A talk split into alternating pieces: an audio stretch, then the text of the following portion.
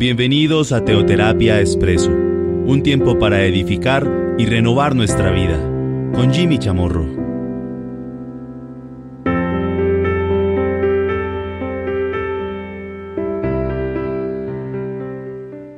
Buenos días, bienvenidos a Teoterapia Expreso.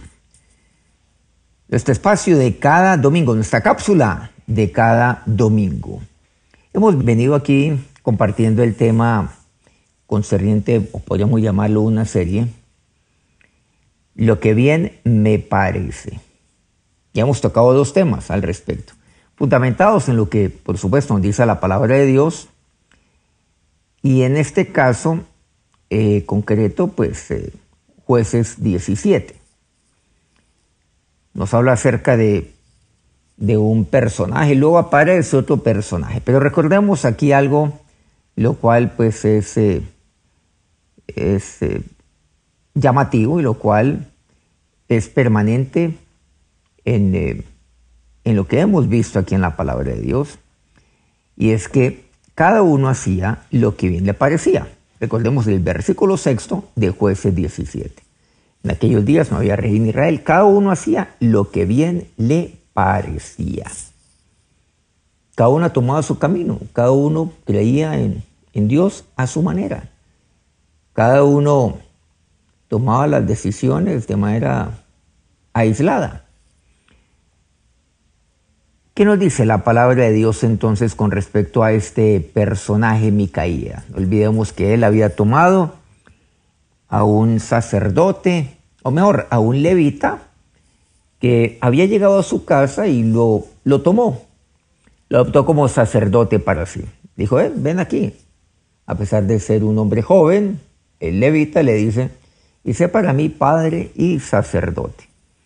Un tema bastante extraño porque pues, Micaía era un personaje que tenía sus idolitos, sus ídolos, los cuales fueron aceptados totalmente por este varón levita.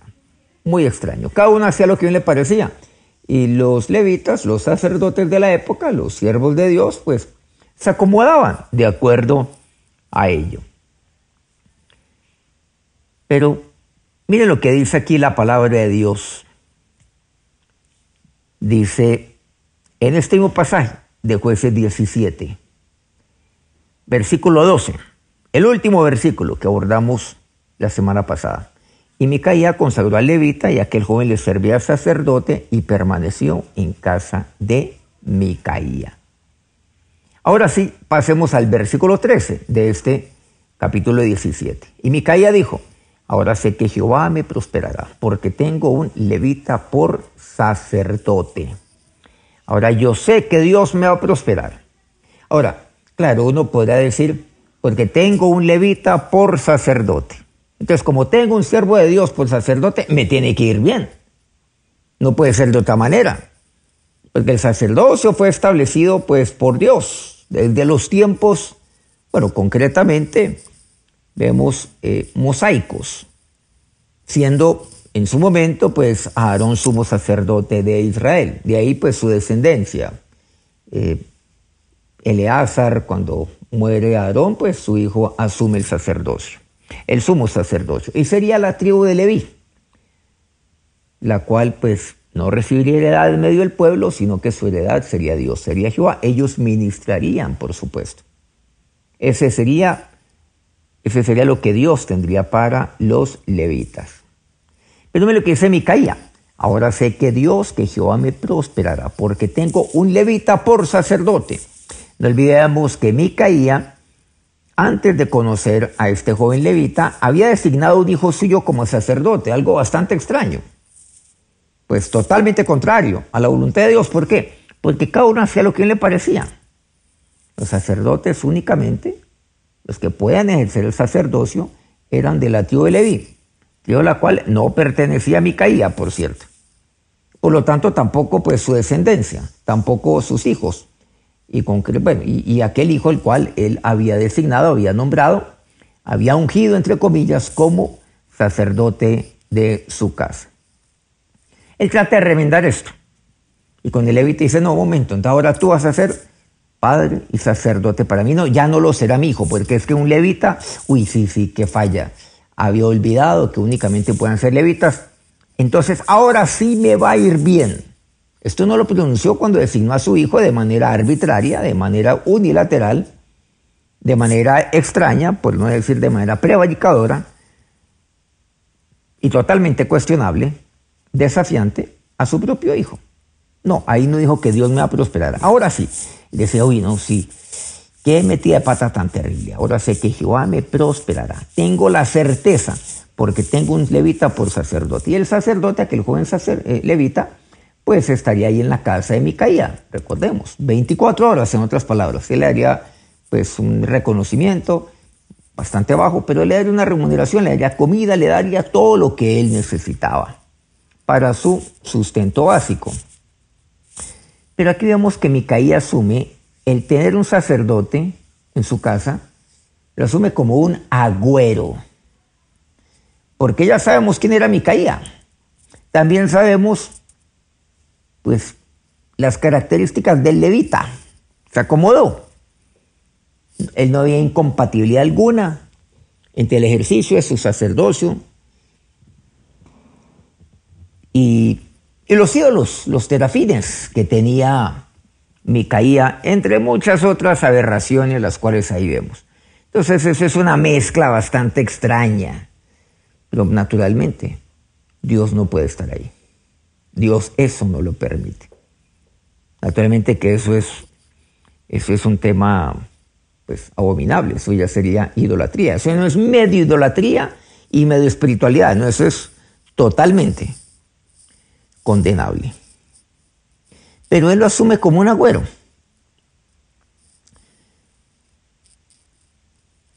Pero miren lo que él aquí dice. Ahora sé que Dios me prosperará.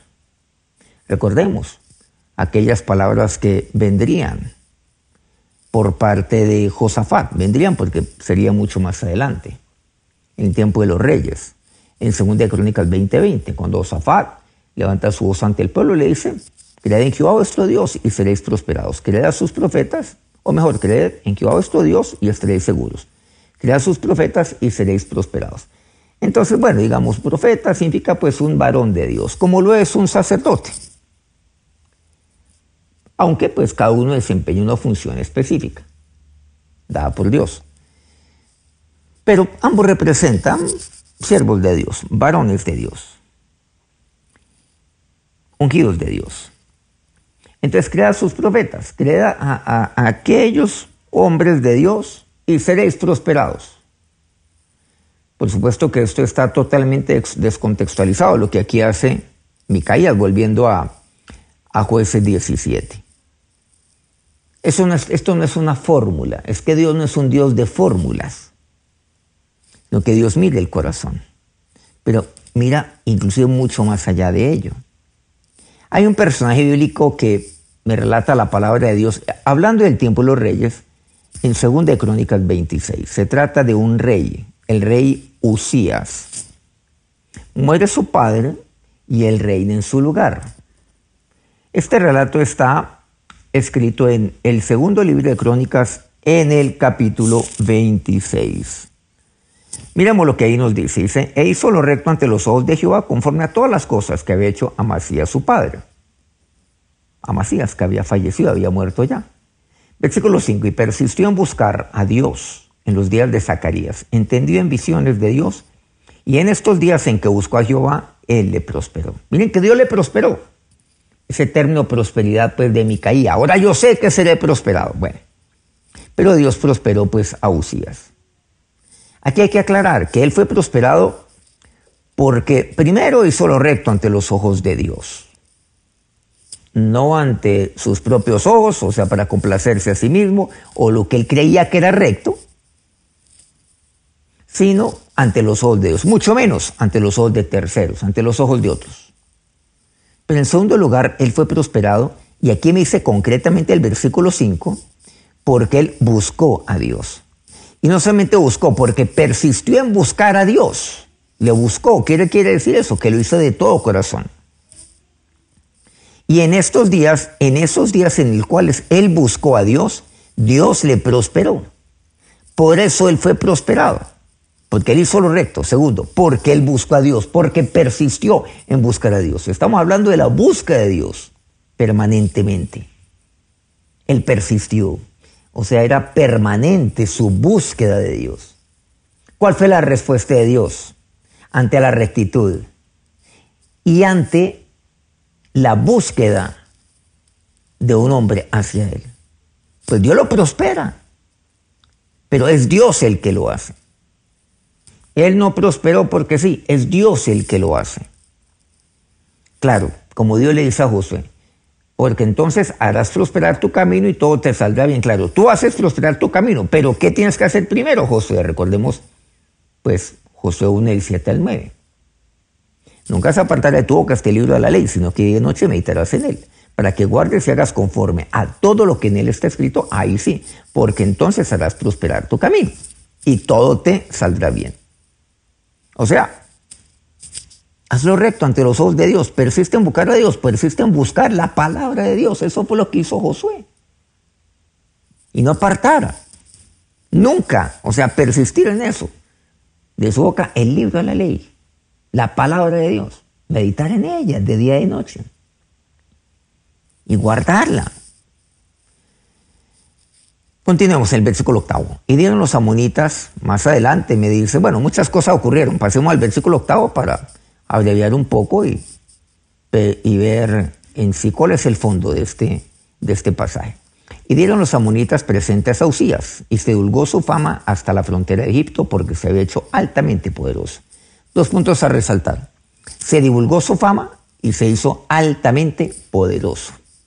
Uy, estamos hablando de unos términos importantes. Se volvió famoso y se divulgó su fama. Más que cualquier, ¿cómo se llama hoy en día? Influencer, más que más que cualquiera de estos que, divulga su fama a través de redes sociales. Bueno, hoy en día se divulgan a través de tonterías, a través de, de bobadas, las cuales pues van colgando. Pero no, se divulgó su fama y se hizo, dice literalmente, altamente poderoso Usías. Entre otras cosas que hizo, miremos de los, del el capítulo, o mejor, del versículo noveno, y ahí vamos a ver algunos de ellos. Dice, edificó también Lucías torres en Jerusalén. Miren que edificó torres en Jerusalén. ¿Qué más me dice aquí la palabra de Dios? Las fortificó. Versículo 10, edificó torres en el desierto. Comenzó sea, a conquistar el desierto, a construir ahí, como seguramente hay muchos países que hoy lo hacen, como Emiratos Árabes Unidos, Dubái, Abu Dhabi, bueno, algunos que hemos pasado, que hemos ido a Israel, pues hemos pasado por ahí con algunos grupos, por cierto. Algo así fue lo que hizo este personaje Usías. ¿Qué más hizo? Abrió muchas cisternas. Uy, algo importantísimo, el agua, porque tuvo muchos ganados, además de eso. Viñas, labranzas. Así dice en los montes como en los llanos fértiles, porque era amigo de la agricultura, era muy buen agricultor. Bueno, a eso necesitamos volver, ¿no? La agricultura. O sea que era muy bueno, era también muy dotado conocía acerca del tema. Versículo 11, tuvo también un ejército de guerreros. Además de eso, tuvo ejércitos. Se le da la guerra. La, lo tenía por divisiones, era organizado además. ¿Qué más hizo? Versículo 15. E hizo en Jerusalén máquinas inventadas por ingenieros. Qué interesante. Maquinaria pero ingeniosa. Estamos hablando, en, pues estamos hablando de, de algo extraordinario, o sea, de alta tecnología, para que estuviesen en las torres, en los baluartes, para arrojar saetas y grandes piedras, pero tecnificado, obviamente, un armamento tecnificado. Continúa y su fama se extendió lejos. Nuevamente encontramos este término. Su fama se holgó, y recordemos aquí el versículo octavo, ahora su fama se extendió lejos porque fue ayudado maravillosamente hasta hacerse poderoso. Su fama se extendió lejos y se hizo poderoso. Me menciona estos dos mismos términos del versículo octavo. Pero ¿qué sucede? Versículo 16. Mas cuando era fuerte, su corazón se enalteció para su ruina, porque se rebeló contra Jehová, su Dios, entrando en el templo de Jehová para quemar incienso en el altar del incienso. ¿Qué me dicen? Su corazón, sin embargo, se hizo fuerte, o mejor, se hizo fuerte él. Y luego me dice que su corazón se enalteció, pero se enalteció para su ruina. A eso lleva el enaltecimiento. Como si fuera poco, desafía a Dios. Tercer lugar que me dice, se rebeló contra Dios, se levantó contra Dios. Ya se comió el cuento él, porque era famoso, porque era poderoso, porque era fuerte, porque era inventor, porque todo aparentemente le sale bien. Además que era, bueno, buenísimo con la agricultura. Además que le gustaba la alta tecnología y era bueno para eso. Armamento altamente tecnificado. Hasta los hasta aquellos, aquellas naciones que siempre habían sido enemigas de Israel, hasta le, daban, le daban eh, presentes a él. ¿Qué más podemos hablar? Como los amonitas, por cierto. O sea, había que llevarlo en la buena a Usías. Pero se hizo fuerte, su corazón se enalteció y se rebeló. Versículo 18. Y se pusieron contra el rey Usías. ¿Quiénes? Los sacerdotes de la época le dijeron, no te corresponde a ti, oh rey, oh Usías, el quemar incienso a Jehová, sino a los sacerdotes, hijos de Aarón, que son consagrados para quemarlo. Sal del santuario, porque has prevaricado, y no te será para gloria delante de Dios. O sea, Usías hizo lo que no le correspondía, él prevaricó. Versículo 19. Entonces Usías, teniendo en la mano un incensario para ofrecer incienso, se llenó de ira. Y en su ira contra los sacerdotes, la lepra le brotó en la frente, delante de los sacerdotes en la casa de Jehová, junto al altar del incienso. ¿Qué pasa con Usías? Prevaricó. ¿Por qué? Porque se rebeló contra Dios, se enaltece, se hace fuerte, entonces prevarica contra Dios, suplanta a Dios, suplanta la voluntad de Dios, hace todo lo contrario. Ya hace lo que él quiera. O sea, cada uno hace lo que bien le parece. Usando un poco el término de los jueces, pero precisamente, y ahí lo vemos en, en jueces 17, que es el pasaje base que estamos tomando en este momento. ¿Qué hace? Usías oyó de los sacerdotes lo que no quería. Es que yo siempre quiero que un siervo de Dios me diga lo que yo quiero oír. Pero ¿qué pasa cuando me dice lo que no quiero, sino lo que debo? Eso era Micaía. Micaía entonces tuvo un levita a su imagen y semejanza, un sacerdote, así como lo denomina él, en su casa. Porque le daba gusto en todo, porque hacía lo que él quería, le aceptaba todo lo que él hacía, hasta todas sus abominaciones. No le cuestionaba nada, le aceptaba hasta sus ídolos, sus terafines. Este personaje Micaía. Usías entonces, como era tan poderoso, no pudo, creía que él podía lograrlo todo, pero no pudo manipular a los sacerdotes de la época, que eran temerosos de Dios, sin duda alguna. Y entonces se van contra él. Y ahí lo exhortan. ¿Cuál fue la reacción de Usías? Se llena de ira, dice este versículo 19, contra los sacerdotes. Se llena de ira. Y muchas veces ocurre eso. Cuando, cuando se corrige, ¿qué hace? Aquel persona como Usías se llena de ira contra aquel que lo está haciendo. Puede ser su papá, puede ser su líder espiritual, puede ser el que sea. Se llena de ira. ¿Por qué? Porque pues como es tan famoso, como es tan fuerte, como es altamente poderoso, como si su fama está divulgada por todas partes, como es tan dotado, entre comillas, como le va tan bien, como todo lo que hace, como que le sale bien, como es tan exitoso, tan próspero, entre comillas, entonces nadie tiene por qué cuestionarlo. No necesita, necesita exhortación, corrección alguna. Pero ¿qué sucede? Se llena de ira contra los sacerdotes y ¿qué ocurre? Le brota lepra. Versículo 21. Así el rey Usías fue leproso hasta el día de su muerte y habitó leproso en una casa apartada, por lo cual fue excluido de la casa de Jehová. Y Jotam, su hijo, tuvo cargo de la casa real, gobernando al pueblo de la tierra. Qué triste. Desde ese momento hasta el día de su muerte, Usías fue leproso. Desde ese día hasta el día de su muerte habitó en una ciudad apartada. ¿Por qué? Porque era leproso. El leproso debió estar apartado del resto. Entonces él es apartado de ahí de su pueblo, el cual él gobernaba, del cual era su rey, era tan exitoso. Fue excluido de la casa de Dios. También me dice, desde ese día hasta el día de su muerte. O sea, de la presencia de Dios. Versículo 23, y durmió Usías con sus padres y lo sepultaron con sus padres en el campo de los sepulcros reales, porque dijeron, leproso es. Y reinó Jotam, su hijo, en lugar suyo. Qué triste la historia de Usías. Él no pasó a la historia por sus grandes obras y realizaciones que sin duda alguna fueron notorias, meritorias de todo tipo de alabanza, de reconocimiento. Claro que sí, humanamente lo podemos decir. Pero me dice aquí la palabra de Dios. ¿Qué decía la gente? Porque leproso es. Él pasó a la historia por ser un rey leproso. Usías, ¿cuál Lucías?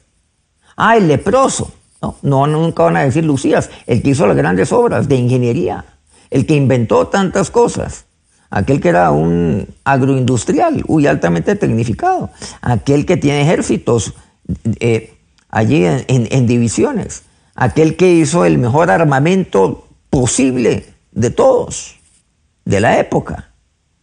Aquel que edificó torres hasta en los desiertos. No, no pasó a la historia. Por eso no fue recordado. Ni un 1%. Pasó a la historia por ser un rey leproso. Se comió el cuento este personaje, Usías. Pero se olvidó quién era la fuente. La fuente es Dios. ¿Y de quién era el que lo prosperaba? Ya no hacía lo recto ante los ojos de Dios, hacía lo recto ante sus propios ojos. Y para buscar también alabanza de otros, admiración de otros. Y dejó de buscar a Dios. Por supuesto, hace rato persistió en buscar a Dios. Ya no buscaba a Dios. ¿Para qué? ¿Para qué busca a Dios si no lo necesito? Y por eso se llenó de ira se enalteció para su ruina, se llenó de ira y cuando así lo, y cuando así lo hizo, su frente se llenó de lepra. Qué triste la historia de este personaje que vemos aquí en la palabra de Dios. Ahí vemos entonces a Usías. Volviendo a Micaía, ahora sé que Jehová me prosperará porque tengo un levita por sacerdote. Micaías se equivocó. ¿Y de qué manera lo hizo? No puede ser, no puede ser de esta forma. Por eso, cada uno hacía lo que bien le parecía. Y cuando yo hago lo que bien me parece, yo pienso lo que me parece. Y cuando pienso lo que me parece, yo creo lo que a mí bien me parece. ¿Y, y qué sucede? Me convenzo de ello. Y termino estrellándome, chocándome, chocando contra, contra, chocándome contra mí mismo, contra mi ego, contra mi orgullo, contra mi soberbia, chocándome contra mi enaltecimiento, termino haciéndolo, chocándome con, con mis agüeros pero en fin, como me caía. Pero me choco, en últimas, contra Dios. Cada uno hace lo que le parece. Que Dios nos guarde entonces y que Dios nos proteja de esto. Acercémonos a Dios en oración en este instante. Ahora, Señor Dios, nos acercamos a ti en este momento en oración. Dios, Señor, buscándote a ti, buscando tu rostro, Señor. Con los primeros días del reinado de, este joven que una muy temprana edad Dios ejerció como rey sobre su pueblo. Señor y Dios, Busco, Señor, nuevamente. Y quiero persistir en buscarte. No para que tú me prosperes, sino porque es mi anhelo el hacerlo, porque es mi necesidad. Muchos buscan a Dios únicamente bajo el interés de, que Dios los prospere. Muchos, muchos hacen lo recto con el único fin de ser prosperados. No, es, es que yo quiero hacer lo recto, Dios, porque yo tengo temor de ti. Es que quiero hacer lo recto porque esto te agrada. Es que quiero buscarte porque es mi necesidad. Porque el hijo busca a su padre. Sin otro motivo que, que querer estar con él. Que necesitar compartir con él. Con tal de, de disfrutar de ti. Pero también, Señor, que tú disfrutes también conmigo. Porque un papá también disfruta de su hijo. Ese es, ese es mi fin, Señor. Eso es lo que yo quiero, Dios. Estar contigo. Ya lo que tú quieras hacer conmigo. Ya es la voluntad tuya como Padre que eres de mí. Ya es tu soberanía. Ya es lo que tú quieres, Dios. Pégale a Dios con un corazón genuino. Yo te busco, mi Señor. Yo te anhelo, Dios. Señor, guárdame. Guárdame, Señor, de, de apartarme, de hacer lo que yo quiero, lo que a mí me parece como mi caía, de, de pensar lo que quiero, de creer lo que quiero. Porque caigo siempre en engaño, Dios. Y termino chocándome en últimas contra ti. Guárdame, Señor, mi Dios, de, del enaltecimiento, de creerme poderoso, altamente poderoso, de creer que separado de ti, todo lo puedo hacer. No, guárdame de eso. Separado de ti nada puedo hacer, mi Señor, mi Dios. Gracias, mi Señor. Ahora Dios, Dios bueno, que tu bendición sea sobre cada uno de estos en este día. Cada uno de estos tus hijos, cada una de estas tus hijas. Bendice, oh Dios. Bendice su búsqueda de ti. Señor, bendice a todos estos hombres y mujeres, todas sus familias que te están buscando de corazón. Que persisten en buscarte a ti, porque ese es el anhelo de su corazón porque ese, Dios, esa es su necesidad. Porque esa es su decisión. Porque esa es, esa es su decisión de vida, mi Señor. Bendito seas, mi Dios. Que tu bendición sea sobre cada uno de estos tus hijos. En este día y toda esta semana que ha de comenzar. Amén. Muchas gracias por acompañarnos cada ocho días aquí en Teoterapia Expreso. En una semana volvemos nuevamente con nuestro programa, con nuestra cápsula semanal. Dios los bendiga.